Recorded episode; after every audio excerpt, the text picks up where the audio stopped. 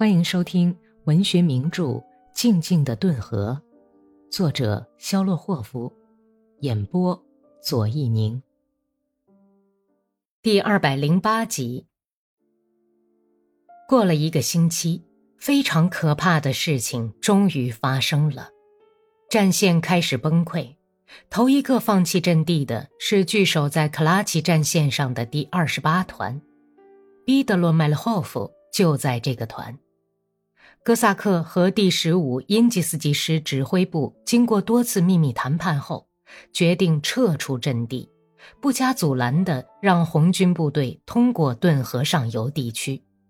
一个叫亚克夫·福明、目光短浅、没有什么知识的哥萨克，成了这个叛乱团队的领袖。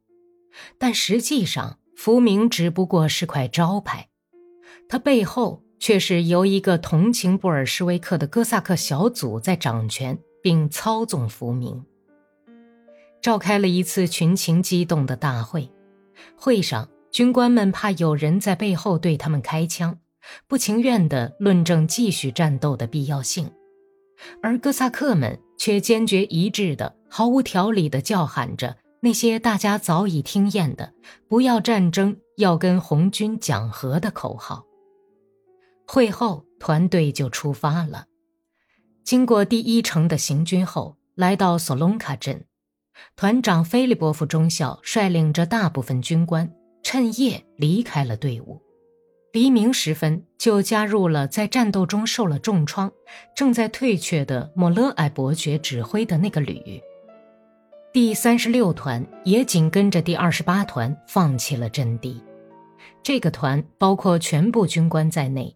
建制完整的开到了卡赞斯克镇，团长是个身材矮小、贼眉鼠眼的家伙，奴颜婢膝地拍哥萨克们的马屁。他在几个骑士的簇拥下，骑着马来到兵站主任的房前，气势汹汹地走进屋子，手里玩弄着马鞭。哪位是主任呢？我是副主任。斯基潘阿斯塔霍夫站起来。很有身份的回答说：“军官老爷，请您关上门。我是第三十六团团长诺莫夫中校。嗯，我很荣幸。我的团需要军装和靴袜，我的士兵都还光着身子、赤着脚呢。您听见了吗？”兵站主任不在这儿，他不在，我是连一双毡靴也不能从仓库里拿给您的。这是怎么回事？就是这么回事，你，你这是在对谁这么说话啊？我要逮捕你，鬼东西！弟兄们，到他的地窖里去拿！你这个躲在后方的老鼠！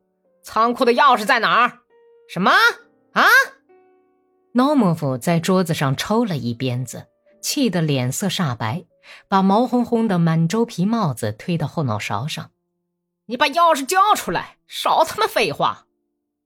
过了半个钟头，一捆一捆的柔皮的短皮大衣，一捆一捆的毡靴和长筒皮靴，冒着黄色的烟尘，从仓库的门里被扔到雪地上，扔到挤在门口的哥萨克们的手里。装着砂糖的袋子从人们手里传出去，热闹快活的人声在广场上回荡了很久。就在这时候。第二十八团在新团长福明军士的率领下，开进了韦申斯克镇。因金斯基师的部队也跟在他们的后面开来，相距约三十俄里的光景。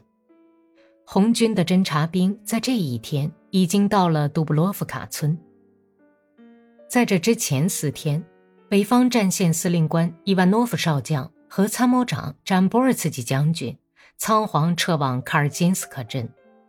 他们的汽车轮子在雪地上空转不前，张波尔茨基的妻子紧咬着已经流血的嘴唇，孩子们在哇哇的啼哭。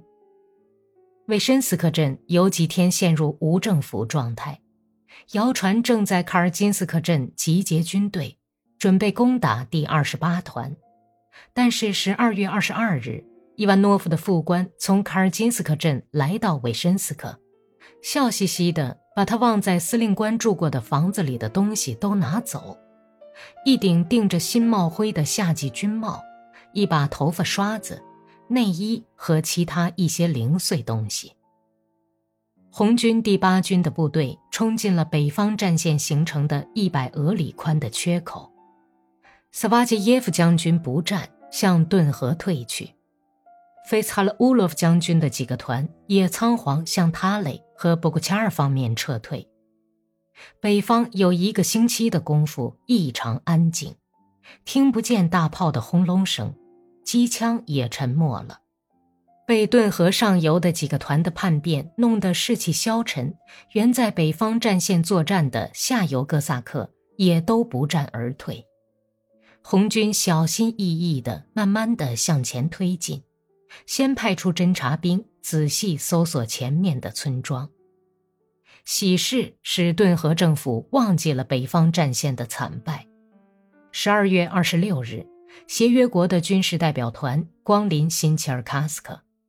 代表团成员有英国驻高加索军事代表团团长普尔将军和参谋长基斯上校，法国代表弗兰士代埃斯佩列将军和福克上尉，克拉斯诺夫陪同协约国代表赴前线视察。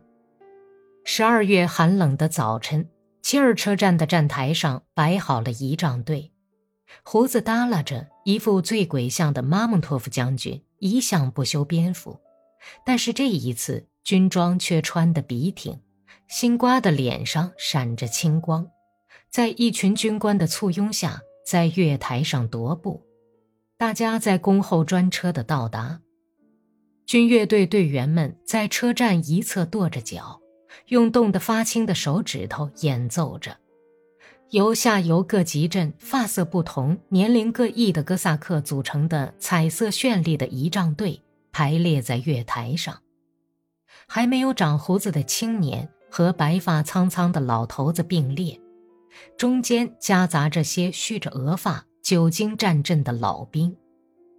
老爷子们的军大衣上都挂着罗夫卡和普列夫纳战役的金银十字章和勋章，中年哥萨克身上也都密密层层地挂满了十字章。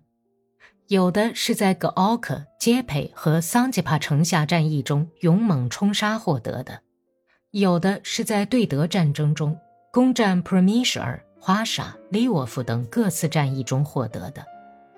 青年的哥萨克身上一无所有，但是他们把身体挺得笔直，极力在各方面模仿他们的前辈。火车在乳白色的蒸汽的笼罩中。轰轰隆隆地驶进月台，普尔门是客车的车门还没有打开，乐队指挥狠命地把手一挥，乐队高奏起英国国歌。马蒙托夫手扶马刀，急忙向专车走去。满面喜色的主人克拉斯诺夫协同贵宾从木然呆立的哥萨克的队列前走过，向车站走去。为保卫祖国，击退来犯的野蛮赤卫军匪帮，哥萨克全民奋起。你们在这里看到的是哥萨克三代人的代表，这些人曾在巴尔干、日本、奥匈战线和普鲁士战斗过，现在又为祖国的自由而战。克拉斯诺夫用漂亮的法语说，面带微笑，像沙皇似的，像大瞪着眼睛。连气都不敢喘的直立在那里的老头子们点头。马蒙托夫按上级布置挑选仪仗队的一番苦心没有白费，这一出表演得很出色。协约国的代表们巡视了前线，满意的返回新切尔卡斯克。将军阁下的部队军容整齐，纪律严明，斗志高昂，我深感满意。普尔将军行前对克拉斯诺夫说：“我立刻就命令把我们的第一批步兵从萨洛尼克运到您这儿来。我请求您，将军阁下，准备三千件皮袄和三千双防寒的靴子。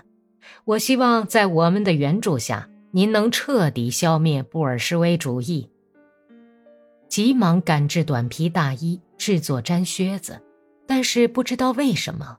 协约国的陆战队并没有在新俄罗斯克登陆，普尔回伦敦去了，换来了冷若冰霜、傲慢的布里格斯。他从伦敦带来了新的指示，用将军式的直截了当、严酷无情的腔调声明说：“英皇陛下政府将给予顿河志愿军全面的物质援助，但是一兵一卒也不能发。”这个声明清楚的根本不需要任何解释。本集播讲完毕，感谢收听。